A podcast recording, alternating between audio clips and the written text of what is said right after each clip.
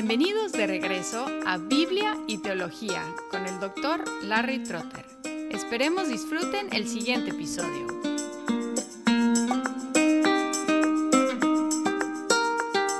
Hola y bienvenidos a Biblia y Teología, un podcast dedicado a la exposición bíblica y la explicación teológica. Hemos estado alternando entre temas bíblicos, temas teológicos y recientemente una serie de entrevistas sobre temas prácticos. En esta nueva serie vamos a estar haciendo pura exposición bíblica, escogiendo una carta de Pablo, Gálatas, y exponiendo en orden toda la carta, poco a poco. Empezamos el día de hoy con los primeros cinco versículos que dicen así, Pablo, apóstol, no de parte de hombres, ni mediante hombre alguno, sino por medio de Jesucristo y de Dios el Padre, que le resucitó de entre los muertos, a todos los hermanos que están conmigo, a las iglesias de Galacia.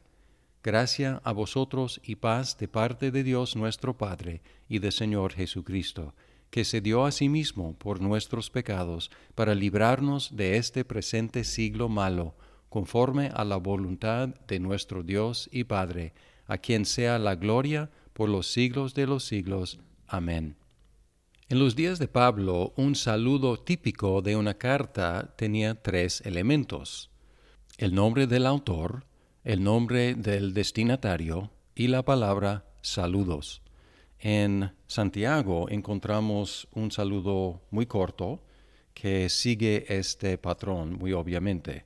Santiago, siervo de Dios y del Señor Jesucristo, a las doce tribus que están en la dispersión, saludos. A veces hay una amplificación de uno o más de estos elementos, el autor, los destinatarios o el saludo.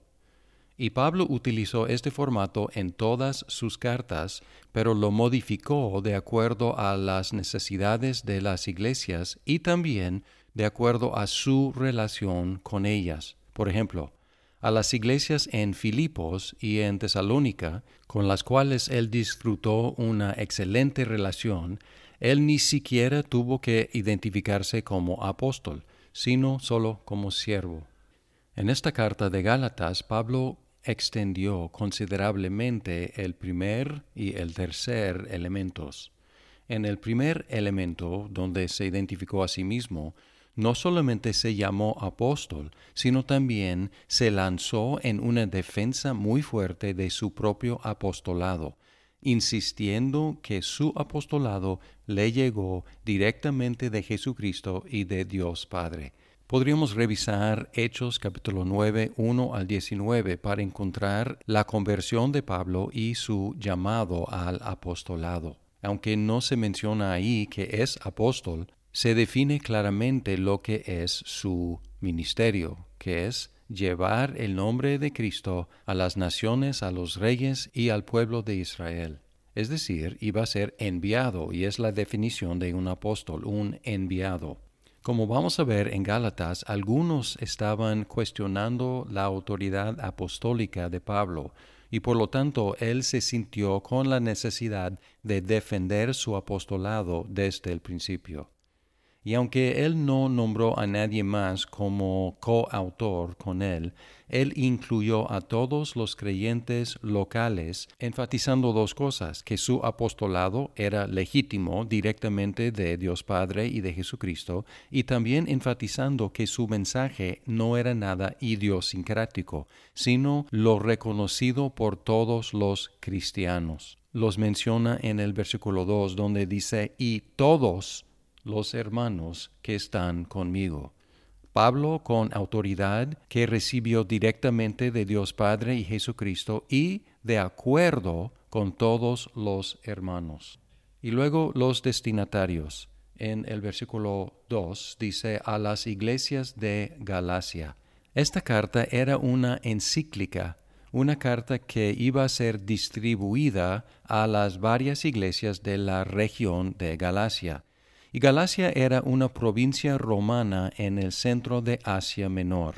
Debemos mencionar que hay un debate sobre cuál fue exactamente la región de Galacia, porque Galacia tenía una región en el norte y una región en el sur. y hay dos teorías acerca de los destinatarios. Algunos siguen la teoría del norte de Galacia y otros la teoría de los del sur de Galacia. Este debate no es de suma importancia, pero sí afecta la cuestión de la fecha de la carta y la identidad de los adversarios que vamos a conocer más adelante en esta carta de Gálatas. Sin entrar en los detalles, puede ser tarea para otra ocasión, yo me inclino hacia la teoría del sur de Galacia. Si es correcta esa teoría, esta carta es muy temprana. Así que tenemos el primer elemento del autor muy extendido para defender el apostolado de Pablo y luego el segundo elemento que es una colección de iglesias en una región, probablemente el sur de Galacia, y luego el tercer elemento, el saludo. Y en sus saludos normalmente Pablo utilizó una combinación cristianizada de los saludos romanos y hebreos. Los romanos decían saludos, los hebreos decían paz o shalom, y lo que los cristianos hacían, ellos combinaban gracia y paz.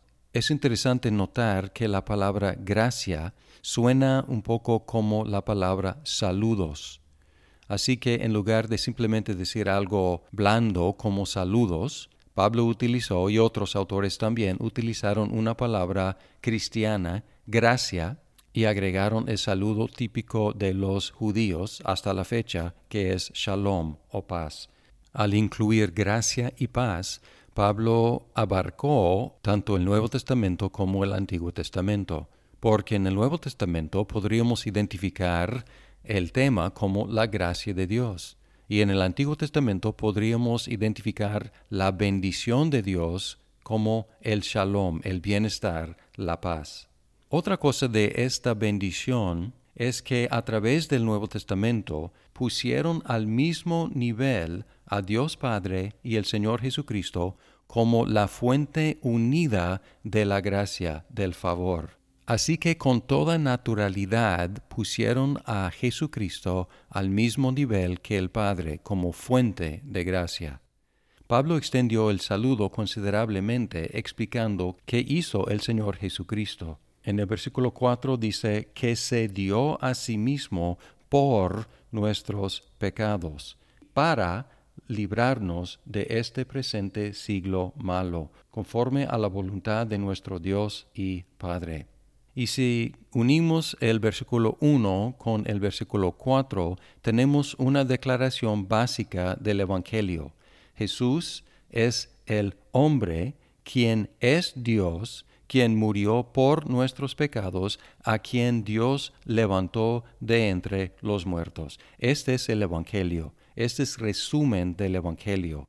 Y esta preposición por, que Él se dio a sí mismo por nuestros pecados, vamos a encontrar en esta carta que indica que Cristo fue el pago vicario de nuestros pecados. Él se dio, Él se sustituyó para entrar en nuestro lugar y pagar por nuestros pecados. Y el efecto de su muerte y el efecto de su resurrección es rescatarnos de este siglo.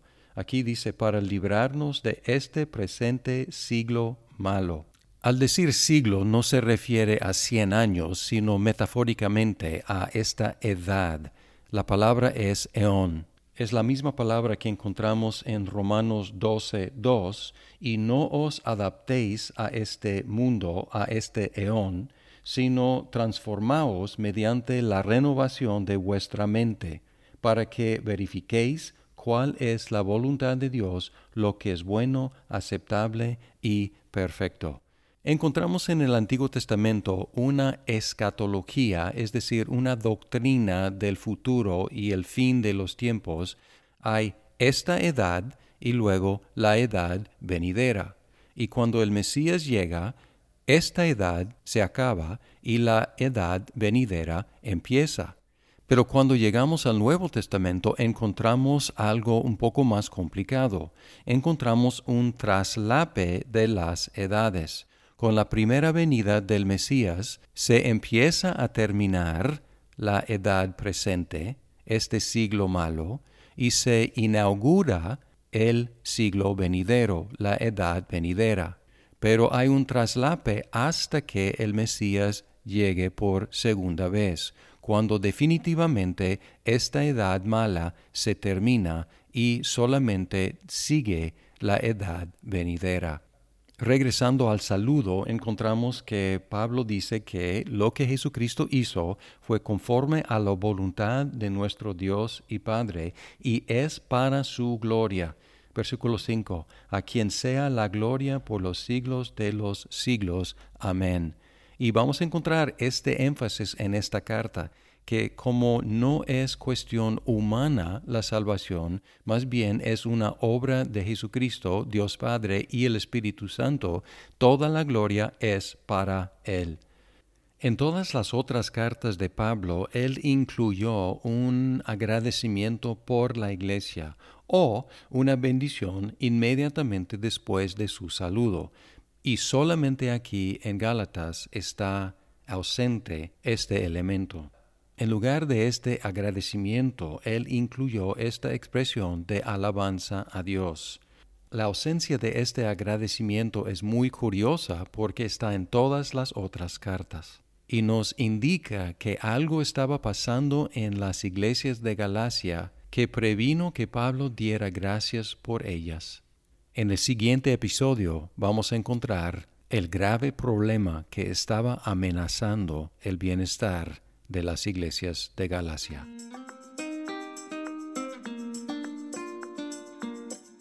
Muchas gracias por escuchar este episodio de Biblia y Teología. Esperamos que el programa sea de provecho para su vida. Hasta pronto.